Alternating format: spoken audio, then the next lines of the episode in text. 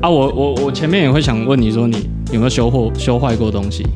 这个还当工没有，没有，没有修坏过。没有修坏过。没有修坏好过好，那这是个烂问题，那不对问。没有就没有就没什么好讲。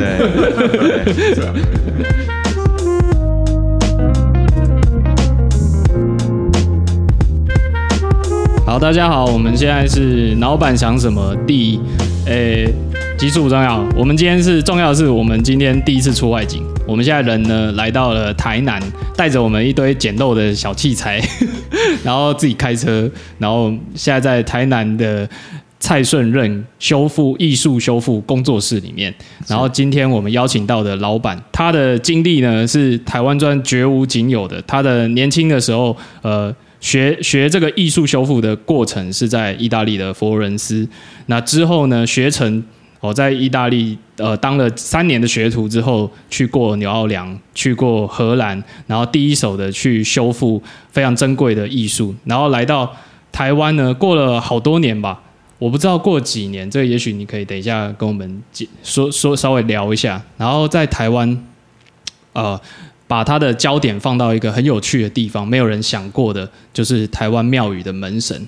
那他第一个在台湾的作品，应该就是潘丽水的两扇门神，对不对？是是。然后这这两扇门神在哪里？OK，门神的修复应该是从二零一零年第一次有接触到，那时候刚好上海世博，然后荷兰的这个美术馆就派我回到上海世博这边帮忙嘛，哦，然后刚好有大概一两个月的时间可以回到台湾，哦。然后那个时候就跟当时候的一个政府单位，然后就合作哎，做了这个北港朝天宫的门神的这个修复案，哦它的从整体的初步规划一直到修复的一些细节这样子，嗯然后开始让我哎有机会接触到门神这样的物件，然后后来在二零一二年正式回到台湾的时候，然后我就开始认识了这个台南这边当地有一对。对这个牙医夫妻，哦，那他们很有趣，是他们对这个台湾的这些不管当时候看起来是民俗的啊、庙宇的文化里面的这些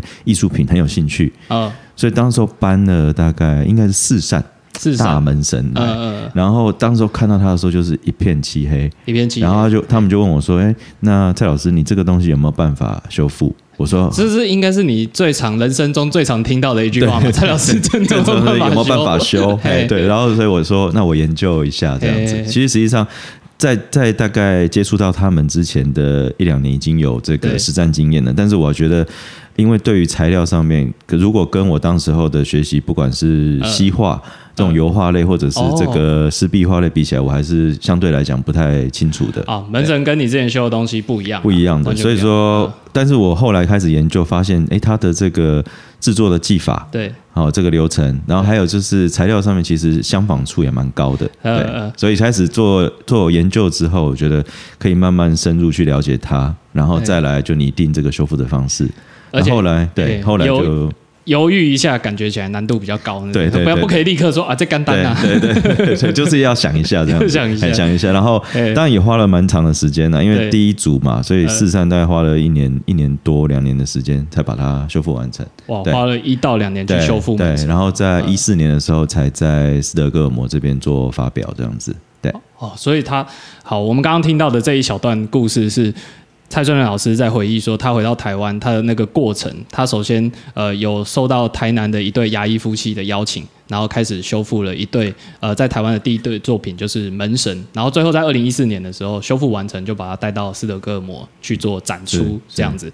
那在那之后，蔡老师就留下来在台湾落地生根，变成呃在台湾开了一个工作室，是这样吗？是，OK，是是。好，那我们刚刚让蔡老师自己说他诶回来台湾的这个过程，所以我们现在要正式的欢迎，现在是我们的这一集非常隆重特别来宾，台湾的艺术修复大师蔡顺任老师。然后我在这里自己会那个后置掌声，这个地方后置掌声。我我我这里啊，来就是先哎介绍一下说，哎，为什么当时会呃为什么会想要约蔡顺任老师啊来我们的节目啊？对啊，应该是说我们 他是我们乒乓球友啦，哈，我们会固定呢，我们会固定就是说，有时候他来高雄的时候，因为他是高雄人，对。应该没老可是我婆老婆老婆是高雄人，很常不在高雄。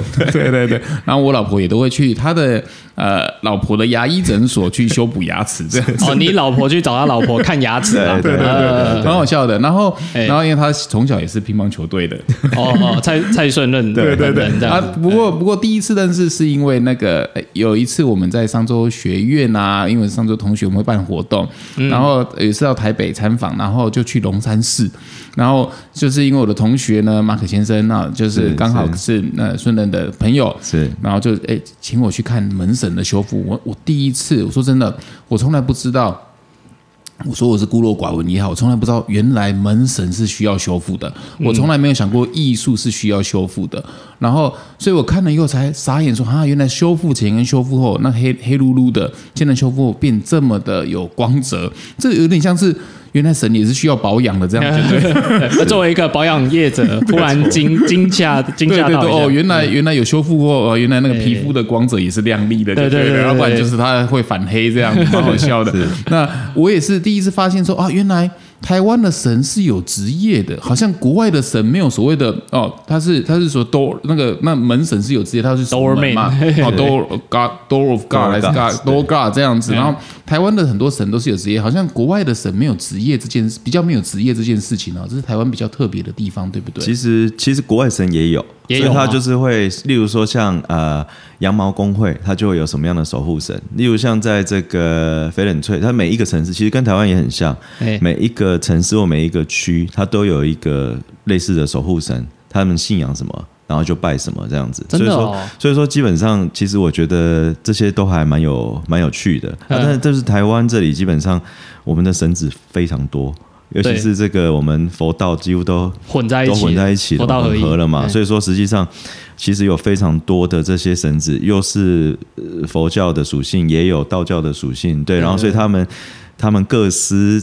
其实是非常多职，而不是各司其职而已，是各司非常多的。但应该兼差一点是啊，对对对对对对对哦，土地公嘛，跟这做的来吉有阿门行够做这就，哎就是门神，他基本上也不是只有我们很常听到的，像这个尉迟恭啊、秦叔迟宝，对，尉迟哎恭、秦叔宝，嗯他其实还有这个这个很多，其实像什么哼哈二将啊，像四大天王啊、风调雨顺什么等等的，其实非常多。对。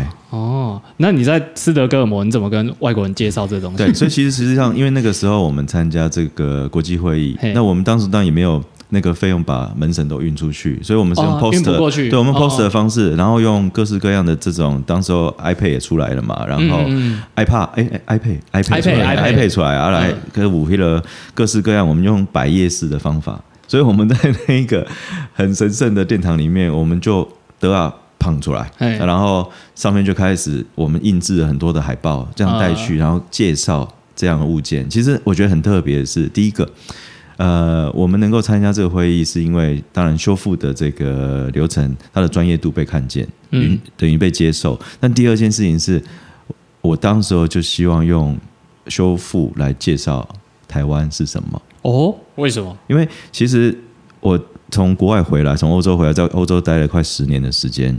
我知道在这样的研讨会里面，尤其是它的这个会议叫做 APR Architectural Paint Research Conference，所以实际上就是建筑里面的这个这个 Paint Research，所以你会看到的不外乎就是圣子、圣母、嗯圣婴、嗯小天使、嗯十字架。可是我们的图像就是两个，叫后后边也也剩也背板的是昂弟弟的嘿嘿这两个嘿萌新，然后穿所以你整套，对啊，穿整套的这个汉服也好，唐服也好，所以一放在现场，大家就吓到，大家大家就基本上专注力就会看到那个东西，所以大家就会问说，那这个东西是到底哪里来的？啊？嗯。中国、亚洲也都有吗？我说。不管中国、香港、澳门、新加坡嗯，也都有，或者甚至马来西亚也都有门神。对可，是，例如像这样子形式的门神，现在最多最多最多都只有保存在台湾湾的。哇，原所以台湾有这么所以你如果要看这样子的，我就我就讲这叫 art。嗯我说如果这个你要看这样子的艺术品，对，你就要飞来台湾看。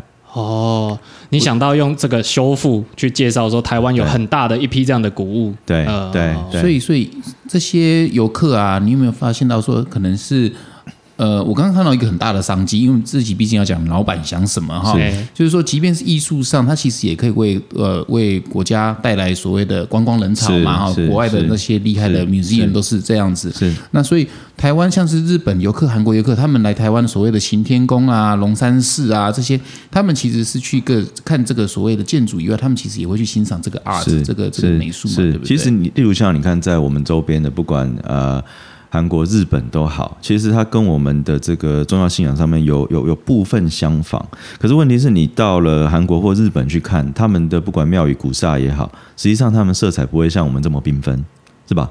所以说我举一个例子，就是我们在一五年左右修复完成的这一个呃八级进关帝厅，其实是在这个台南友爱街，嘿，就是美术馆这个美术馆现在新盖的美术馆旁边的小巷子四十巷里面，有一间很小的庙。对，叫做八极境观地厅，观地厅。对，但是那里面就像一个珠宝，我们都形容去去看过的人，或者是甚至外国游客看过，都觉得那像一个珠宝盒一样。我每次都只是在附近买烤玉米而已。你现在这样一讲，害我好想要去。旁边还有青草茶了。真正的重点是一间，就四间的关帝厅。你们形容他当地人说是对，就像珠宝。为什么像珠宝？为什么？他的门神六扇。都是潘丽水最盛期，就是这位潘丽水大师，他最盛期的时候，一九七六年的时候制作的。嗯，但是我们在修复它的过程里面，它那个整间呢，一个人真的是熏到哦哦草草啊，你根本不会觉得。他们可能那个时候在我们修复前，他们甚至都已经决定要把它重新翻修了。嗯嗯嗯。结果后来我们是用这个红外线也好，各式各样仪器去，就是因为修复的时候，你还是有时间，常常要回到那个庙里去看嘛，哈。嗯嗯。就发现不对。可能整片里面百分之九十九都是潘丽水所画，所以就是因为这个机缘，我们基本上后来修复到了整间的这个庙宇，也就是我们开始能够在台湾修整间庙宇的开始。最后确认，整间里面几乎百分之九十八以上全部都是潘丽水的作品。哦，整座庙除了一些对，除了一些少部分的东西是可能找其他的父亲或者是其他的工匠做的东西，不然整间都是。所以你知道那个那个高级的程度，就是有点像。在这个法国的那个教堂，后来马蒂斯不是重新去做完？对啊，也也是整间就是现在变成一个非常重要的观光景点。所以在二零一七年的时候，对台南市政府的这个这个观船局，就把这一间庙宇，还有我们在修复的这个状况，设定为对这个大阪在做这个建交的主视觉，台南对大阪的主视觉。所以后来在关西机场。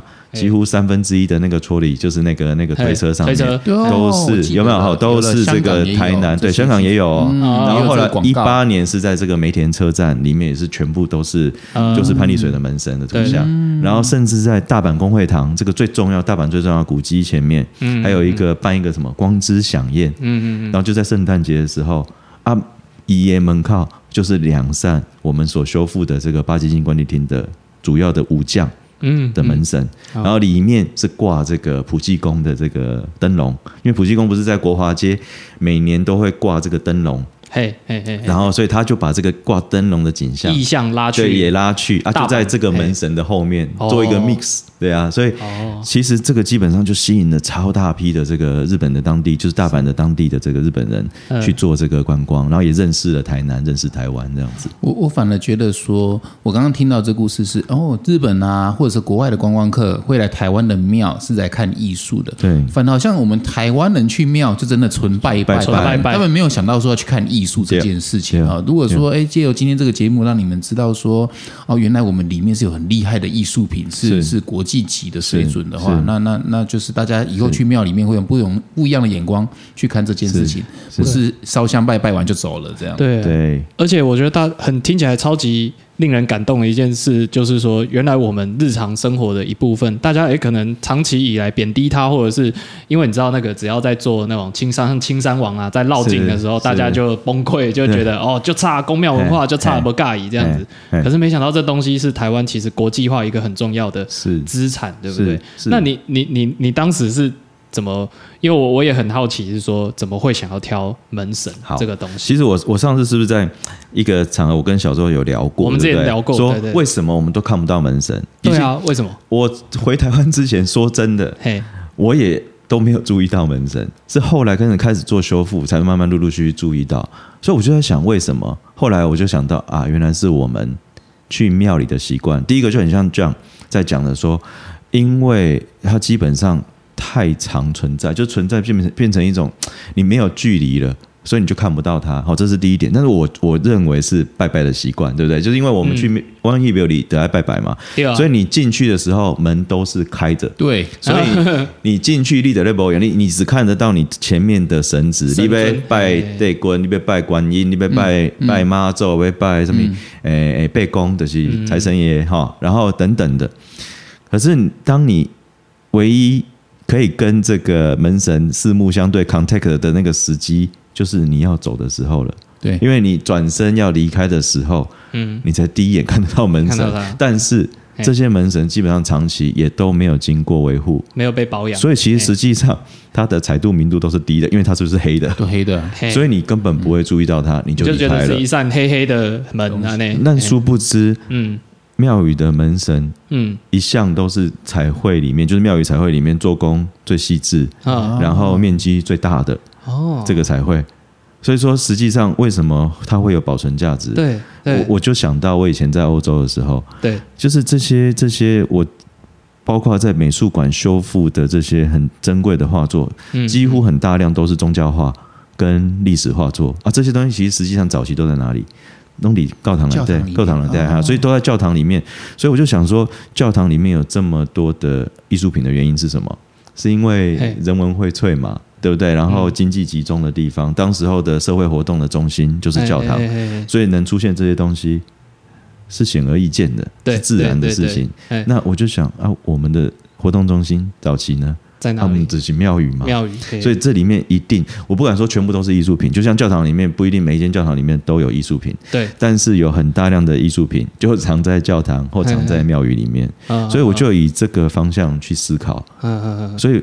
也慢慢的去寻找一些脉络，当当然包括很多前人啊，还有一些文史工作者留下来这些资料，让我去看到，哎，门神这样的图像，其实具有高度的个人的风格也好。或者是这些独特性也好，材料使用上的这些特殊性也好，诶，我觉得啊，这不就是艺术家在做的事？嗯，所以我们可能长期以来，不管在文化上面，或者在在知识教育上面的这个灌输，让你一直以为欢景比我来宾的名家，嗯，的是比我来宾的名家，它跟艺术八竿子扯不上关系，扯不上关系，要不然就是我们可能很容易分什么学院派啊、素人啊什么有的没的，但是就是很容易的这种二分法，让我们忽略了。它其中真正美好的部分，所以我觉得我要用修复的方式让大家重新去思考，并不是说一定说呃确认什么事情，但是重新去思考这样子的物件是不是是我们遗落掉在艺术史上很重要的一个一块东西。这样子，我刚刚听到一句我蛮感动的话，就是说你想要用修复的方式，然后让国人重新思考，让呃一般民众重新思考，这这这样带着这样子的愿景跟理念，嗯。就是你不能只是一个人嘛，你不能只是一个工作者，你必须要成立公司，你必须要培养后进的人才，等于是你同时间就是要变成不是只是艺术家了，不是只是在那边修复了，你要想办法去去跟政府单位、跟公部门里面去谈合作，因为有些时候政府部门。其实他是没有这个 sense 的，就像我一直到四十，我现在四十四岁，我到去年四十三岁，我才知道说原来门神要修补。我我你看，连我都觉得这不是一个常识啦，这不是常识哎，这就是所以所以 所以我相信公部门的这些官员们，他们应该也没有概念说哦，原来这个东西这么的重要。你如果不是学艺术的，你完全没有这个 sense 的话，那我相信这一定是对你来说是一个很大的挑战。如何同时间又是创业者的身份？然后又是艺术家的身份，然后去说服，然后也要说服另，也要让对方去，这要大量的教育了。我猜就是要去，要去让对方去去懂说这个的呃 cost 这个成本其实是很高的，尤其你修复到不留痕迹。跟修复到让人家看得出来有修复，这其实中间的细腻是差别很多。你怎么去？这我觉得我相信这一定是你现在很挣扎的一件事情。是，其实我觉得，从回台湾以后，我就是确定要创立公司，而不是工作室。对，而不是工作室或者师徒传承的状态，是因为我了解这必须是要有一个 business model 才有办法指引。为什么？其实很简单，因为在国外。我们大概百分之九十以上看到光鲜亮丽的这些修复案件，包括之前最最大的案件就是这个圣母院修理，基本上凯西在这修复啊，然后还有之前你只要你想得到的，不管什么皇宫、什么美术馆的这些大量的这些修复，实际上都是政府或者是就是这个 trust 这个信托基金、信托基金。在在维持，包括我之前在荷兰工作的单位，也都是这个信托基金在做在做支撑。对，所以说实际上我理解这个这一个的 cost 它很难计算，因为中间它的风险成本太高。风险成本是，所以说基本上如果不做公司回来单打独斗，我我可以就成为一位 happy conservator，就是 就是快乐也有一个月可能对一个月可能就修复几张画作赚个几十万，我觉得这样就 OK 了。嘿啊，可是我我何苦呢？对，可是我回来跟在欧洲其实没有不一样。就是我我我如果单纯哦，如果你这么做的话，你就待在欧洲就好了，就好了。但当时候要回来，其实我觉得我的愿景是看到有断层出现，就是大概对这个这个这个修复这件事情不是很了解，也没有兴趣。即使有有一些学校、有一些学院开始慢慢在努力在开这样子的科系，可是基本上它出来的这个产学对接率很低，就是你出来你也找不到找不到工作。可能就往美术馆、往往博物馆去塞，可是问题是这样子对这个产业没有什么太大的帮助。所以我我我看到是，其实修复在台湾应该要做得起来的，就是我们的各式各样的人才非常非常多。嗯，而修复这一这一个行业，实际上就是必须要非常多不同的嗯。这个专业领域人合作一起来做的事情。例如像，例如像，因为你就把它想象成像医学一样，像医学，你在开刀之前你需要做什么？第一个，你需要你需要对啊，你需要检验，对你需要先 先生病，OK，对，你需要先生病。所以，所以艺术品其实就像你就把它当成像一个人一样，它就是会有生老病死的这个过程，成住坏空嘛，哈。首先就是台湾有够多坏掉的东西，是是是，因为它基本上它可能一开始就不是像西方这样的社会是对修复是有概念、有传统的，对，因为亚洲亚洲的这个国国几个国家几乎可能除了日本以外，或者是现在韩国以外，其他国家可能都。都还在发展，还在进展中，所以说他对这个这一个这个专业可能上面前面的几十年是忽略的，所以因而我们留下很多的东西需要修复，就提供了一大块让你可以修复的东西，这是前提。所以做嘴狼破边哈，然后但是呢，因为你没有专业的这个。医学的这个照护，所以有很多东西可能在这个过程里面，它就不明不白的被医坏，或是等等发生一些意外等等的。但是重点来了，如果我们开始要做这个专业的这个事情，我们绝对不可能说。啊，就请病人说啊，你哪里痛？说肚子痛啊，我我就请你躺在手术台上，我就开始帮你亏啊，不可怜，不可怜嘛。所以第一点在这什么？第一点在这检验嘛，对不对？X 光也好，什么 MRI 什么什么，各式各样的方式，CT 你都要做啊。其实我们在对话做现代的专业修复也是一样的，嗯，就是你必须要先对画作的这个整体状况 condition。嗯，去做出一个 condition report，就是他所有的这些损害啊，他的这个劣化的状态，然后之后写完这些报告之后，基本上也一样，就是要经过家属同意嘛，对吧？哦，家属同意的，你业主你要同意说，我我可以这样做嘛？所以这中间也会牵涉到包括保险啊，保险啊，刚刚在说风险刚刚对，刚刚在讲的这个这个仪器设备，是不是就是台湾很厉害的部分？科学仪器，然后还有包括这些呃科学材料，这些化验的这些数据的这些资料库等等，我想台湾是很齐全的。嗯，然后再来到我们真的要动手 operation 的这个部分，啊，对，就或者要动的啊，好，的啊，在 operation 部分，你看我们光一些基本的一些工作就有六七项，例如从安全包装运输，这些没起来。所以你就会从一般的这些食品啊，或者是这些抽尾材料的运输上面，变成了高端的艺术品运输。这不是黑猫宅急便可以？对，可以。日本的黑猫宅急便就有这个部门哦，立款，而且非常专业。我等下可以讲一个这个小故事给你们讲啊，讲讲讲。其实黑黑猫宅急便，我我我们会不会飞很远？不会哈，我们在不会不会不会不会。从这个这个黑猫宅急便这边，我学到一个什么事情？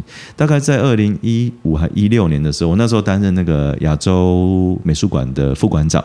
嗯，所以我那时候被指派一个任务，亚洲美术馆的是一间安安藤忠雄 key 的一间这个建筑地待完的嘛，呃，欢迎大家可以去在雾峰那边。啊。我现在没有在担任的，是是。但是在担任的那三年期间，我我有一年被指派到这个日本，日本。这个北九州美术馆，哦，在福冈那边北北九州美术馆去带一张珍贵的这个画作回到台湾做展览。你要本人自己带回来，我要本人自己去，因为从他的 condition report，我要整个去验过，跟日本这边的这个他的这个美术馆的主管一起验过之后，然后一起看着这个 packing 的过程，对，还有这个运输的这个过程，然后到安全抵达台湾之后，我再离开。好，在这个过程里面，基本上，我想我对这张画作做了很多这个 study 嘛，哈，然后之后才去到那里，等于是官员这里都对对应过以后可以使用。好，我们就在那里亲自看的这张画啊，这张画作是马奈，马奈与他的夫人，其实就是很有名的这个 Degas 豆家他所画的这张世纪名画。为什么世纪名画？因为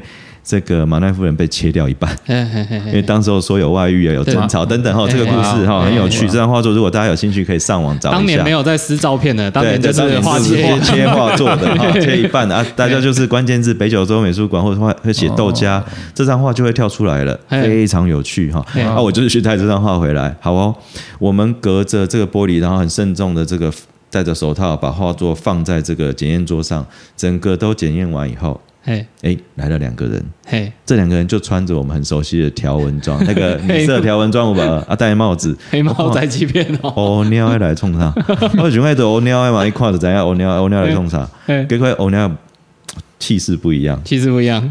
装备我再仔细看也不一样，因为日本人那个装备很厉害哈，都很细致，因为一定都是那个专业的那个那个刻字化的那些材料出来，他们就开始陆陆续续从车上搬了一些，嘿，我看到应该是在运艺术品的东西，呃，然后我就问这个旁边的管员说，哎，你们找啊，我们要来运这些东西吗？因为我当时候的这个。翻译是这个成大历史系的教授顾盼顾老师，是顾老师在日本很久嘛，所以他帮我做翻译这样子。对对对，他说对他们找黑猫来，但是因为黑猫有一个艺术品运输部门，在日本才有，对，很专业，酷，很酷。然后酷在哪里？我要先讲，嘿，因为之前在台湾，其实这些画作搬运什么等等的，基本上都会由我来做协助，因为我是非常。理解他的，所以我才能够去顾到这些细节。对，但是当这个黑猫的人员来的时候，他就请赛赏，就是我蔡蔡先生，请在旁边看我们工作就好了。对，然后跟日本馆员讲了一些话以后，然后转转交给这个顾盼老师做翻译。顾盼老师就说：“从现在开始，我们不能 touch 到这幅画作哦，因为责任归属的关系。哦。这中间。”从这一端开始，他接收的这个安全包装跟运输，对，到他出关，嗯，另外一家这个安全包装公司接手之前这一段，嗯，只要有事情都是黑猫黑猫负责。哦，所以这才有一个准确性在，嗯嗯，保险才知道要怎么喊理赔，不然你会你会 miss 掉很多的这些这些里面很关键的一些部分，所以我第一次才知道哦，原来你看我在国外这么久了，因为欧洲也是。有一些那个那个那个哒哒哒哒哒哒随性的部分，可是我 我才发现啊，日本在对待艺术品是这么这么的严谨，所以未来我在对待我们的，不管之前在馆内，还有现在在公司里面。对于这个 packing 的这个部分，其实就很重视了。所以这会不会有一个产业出现？有吗？绝对有商机啊！我在看的是，如果你现在是黑猫的总经理的话，台湾的，或者是你在做任何运输产业的话，这就是台湾的一块空缺啊！是是，而且各式各样的材料都是为了这些艺术品的包装应运而生啊！台湾我也知道有几家做的非常不错的，像像我知道好像是现在像是台积电在买这些精密的仪器啊，那些保险啊，一台机器都有好几亿的这种东西，他们就是专门。来做这种精密，当然他们也可以转型做这种，因为他需要的就是细心嘛。是是，当然你的主管里面必定要有对修复、嗯，对修复知道的人，他才看得到那些一般人看不到的细节。对，好，这就是第一个。第二，你看我们刚刚讲一个，就是这个 John 就想到这些产业就可以出现了。第二件事情，嗯，我们讲加固 （consolidation），就是物件会会有很多加，就是加减的加啊，固就是固定的固哦，固化的固。你看加固是为什么？画作开始老旧以后，材料老旧以后，它就会有一些破裂、掉下、皲裂、粉化、玻璃的问题。哈，玻璃的是迄个迄个开始在脱离，好脱离掉哈，脱落、脱落是不也好，脱脱落的这些问题。啊，你在做这个修复之前，你一定要先把这些易碎啊，或者是这些呃可能已经挑起来的这些碎片，先慢慢的粘合回去嘛，结合回去。这个结合的，我们会用到什么？来，我们简单讲，从手术刀，嗯，然后镊子这些比较基本的东西，到这个显微镜、嗯。放大镜，嗯。好、大概二十倍左右的这些光学光学仪器，然后再来到我们会使用到的粘着剂。adhesive，光粘着剂嘿，就有非常大的商机。真的？你一罐普通哦。的白胶，老贼，使用一担保就10块30块嘿。可能五十块以内嘿。就就可以搞小。百货就有快对，干但，是对，但是你那是修复专用的白胶，嘿，那一罐可能五百 CC 就要你两千块台币左右。哇你看那个差别在哪？在台湾没有在没有没有人在做，我？觉得台湾一定做得出来，只是没有品牌在做，只是说不定也有代工厂商。现在如果有听到代工厂商，欢迎跟我们合作。对对对，我们现场一定有很多代代工的工厂的老板来听这个东西。对，然后还有一个很神奇的东西，是是是叫做控温小熨斗。各位，控温小熨斗，阮伫迄个材料行伫高雄，遐毋是伫迄个嘿迄个建国路后边，迄个行啊叫什么？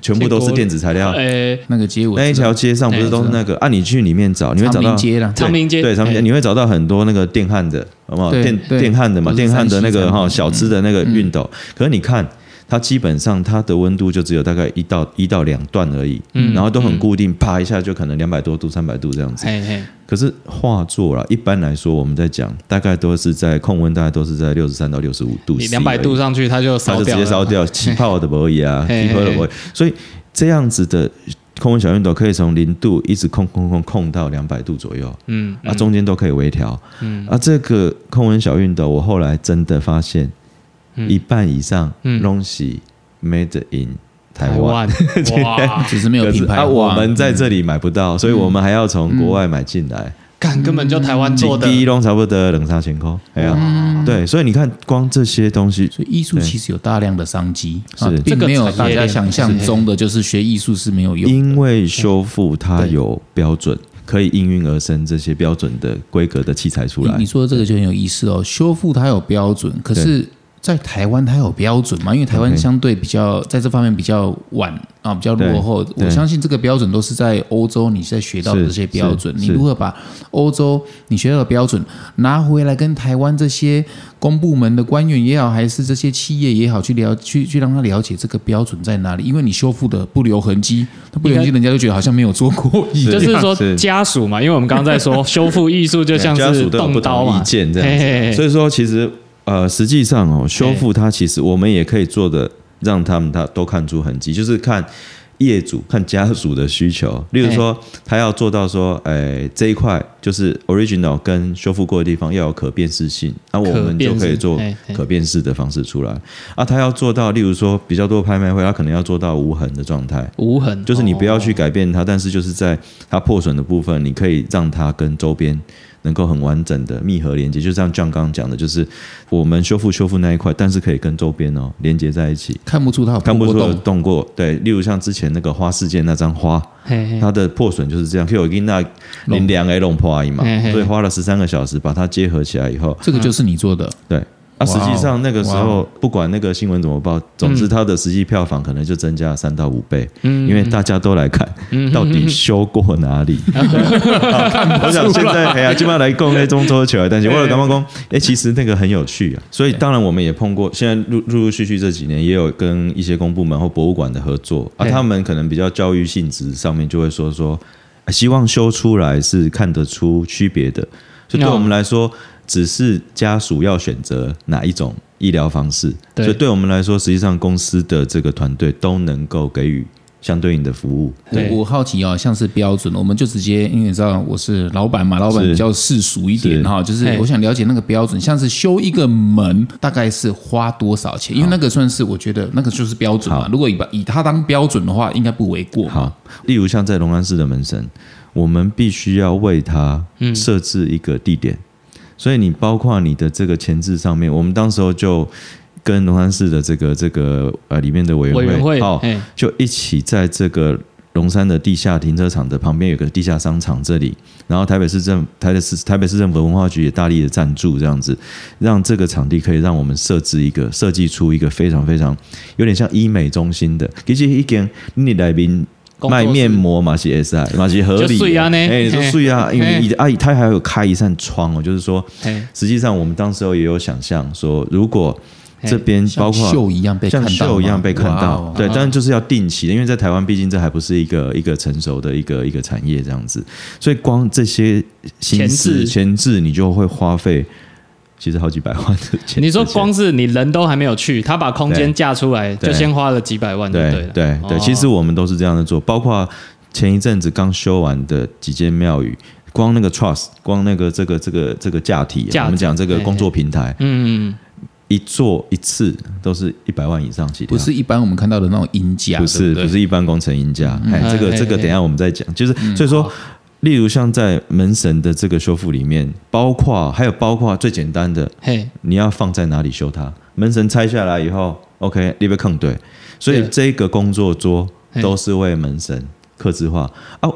龙山寺的门神是我们现在碰过最大最大的门神哦，它有三百六十几公分，然后宽一百二十几公分，嘿。所以你看一般当哎呀，你一般的桌子，大家如果为了要穿边，就是说那个木材的大小，一般两百四十公分嘛。如果你要再做更大的，其实那个价钱是 double 上去，并不是说你你你再多几公分就多多少钱，而是 double 上去。所以这一个等于是我们这个移动平台，嘿，就是修复的这个平台，又要花一笔钱。那个 IKEA 买不到就对，买不到，买不到，买不到。对啊，但是但是以后可以跟 IKEA 合作的话，IKEA 如果有哎听到，说不定可以更漂亮。哎这样，子这个说不定可以他们做对啊 campaign 哦。对对，因为我们我们实际上在做这个这个呃修复的时候，实际上是把所有整套的把它当成 CI 在做。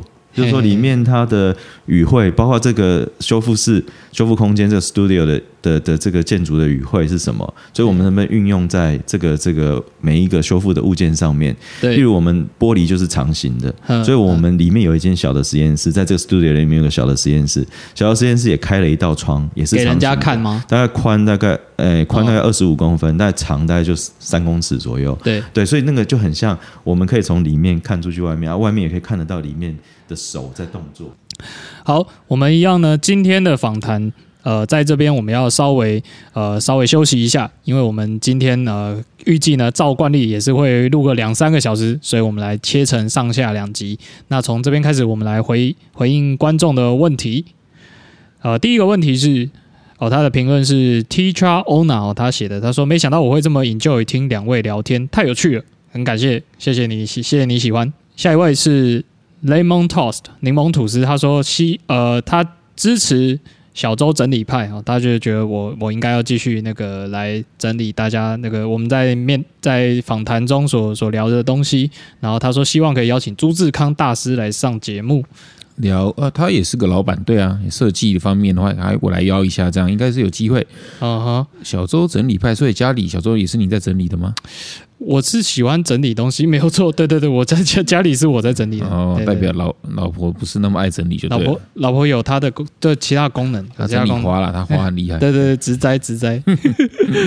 好，下一位是糖果何小姐，她说：“哦，这是我第一次留言 podcast，谢谢老板跟小周的分享，然后特别喜欢小拉跟老板的相处之道，让她反省自己，也应该放下手机，跟老公出门聊天散步了。”然后顺带一提，小拉声音好听，说话清晰有条理，然后麦克风等级似乎更高级。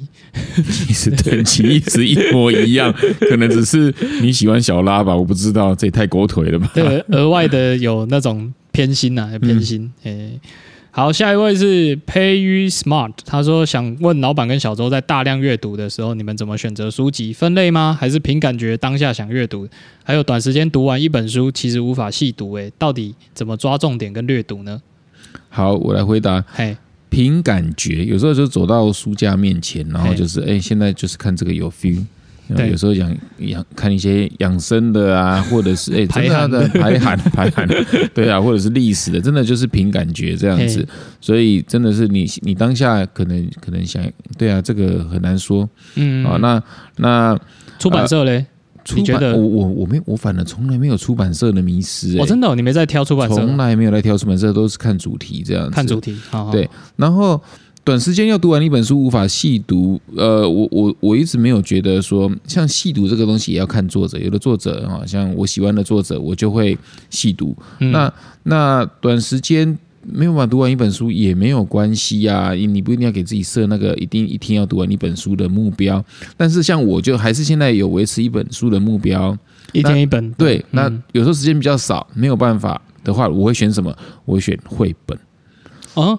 绘本跟小朋友一起读的绘本，那种二十分钟就可以解决完一本书，那也是一本书啊。所以我马喜欢掏家包哎啊，可是它也是一本绘本，也是可以解决，也是可以得到一些故事啊的启发这样子。嗯，重点是你有维持住那个一天一本的，对对，这对我来说还蛮重要的一个一个习惯。这样，嗯嗯嗯，了解。好，希望你有希望有回答到你的问题哈，就是呃，有时候其实不一定要给自己一个时间的压力，然后呃，我我觉得。有时候有些技巧是那个有些书啦，它在那个接下来的段落前面，它会放一个摘要，就是一段话，然后这一段话其实就是接下来你所看的这一页两页的重点呢，你就看那个就好。那那当然，如果你无法真的还是无法有足够时间看完一本书也没有关系，你可以读短篇小说、短篇文章。那那短篇的可能是一篇大概十五页的那种，是是是，那个够简单了吧？那个可能花个二十分钟，就十五分钟就看得完的，那个那个也不会给自己太大的压力，而且时。间会很好控制，你知道自己接下来花半小时看这些而已，对，不会打断你太多事情。对，好，那下一位是 Starry Chu，他说从老板在美国读书就追踪到现在，哇。是一个二十年以上，就像你对在追杨大正追这么久一样的道理。是是是，然后从教育理念到自身的经验分享跟建议，听完就满满的感动。然后到现在他也到三十岁了，对于未来还有很多不确定跟不安。听完小拉上下两集的分享，他说好怀念以前小拉的文章，都非常好笑，真的是边听边起给不赔，然后非常感动想哭。感谢老板诚意满满的分享跟小周专业总结。小拉以前工作压力没那么大的时候，他确实很常写部落格哈，大概是十几年前了，还真的是蛮好笑的啊。不过他，呃，对他现在已经不走这一这一派了，所以偶尔可以听到他的那个分享，连我自己都很怀念。对他现在惜字如金哦，嗯，虽然他每天用时手机跟电脑时间还是很长这样子。好，下一位是刘家珍，他说想请问老板妈妈有没有阻止老板做过什么事是老板印象最深刻？哦，就是这有啊有啊，就是不绝对不能吸毒哦，对，然后然后呃。就是还没有结婚的时候，就是奉劝我一定要用保险套。他不想那么早做阿妈。你好像没有听进去 这件事，没有听进去。哎，如果你听到这边的话，你可以回去听那个老板的妈妈访谈的下集哦，那边有交代老板是怎么结婚的，发生了什么事。好，那下一位是超级崇拜，他写了一句很简单的话：超有智慧的节目。好，谢谢谢谢你的称赞。你是说不用保险套这件事吗？对哦，接在 不用保险套的后面，显得特别的对讽刺，格外讽刺。好，最后一个问题是 Dolly Su 哦，留给你啊。他说从第一集开始听，非常喜欢老板从特别的角度来看各种议题的智慧，每次听都觉得有收获。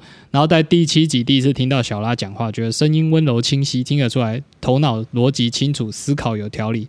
很有内涵的老板娘，她讲的跟我们认识的是不太对。你你如果把这个跟她跟她的两个小孩讲，她可能也觉得你在讲同一个人嘛，这样每天都破就是破口大骂这样子。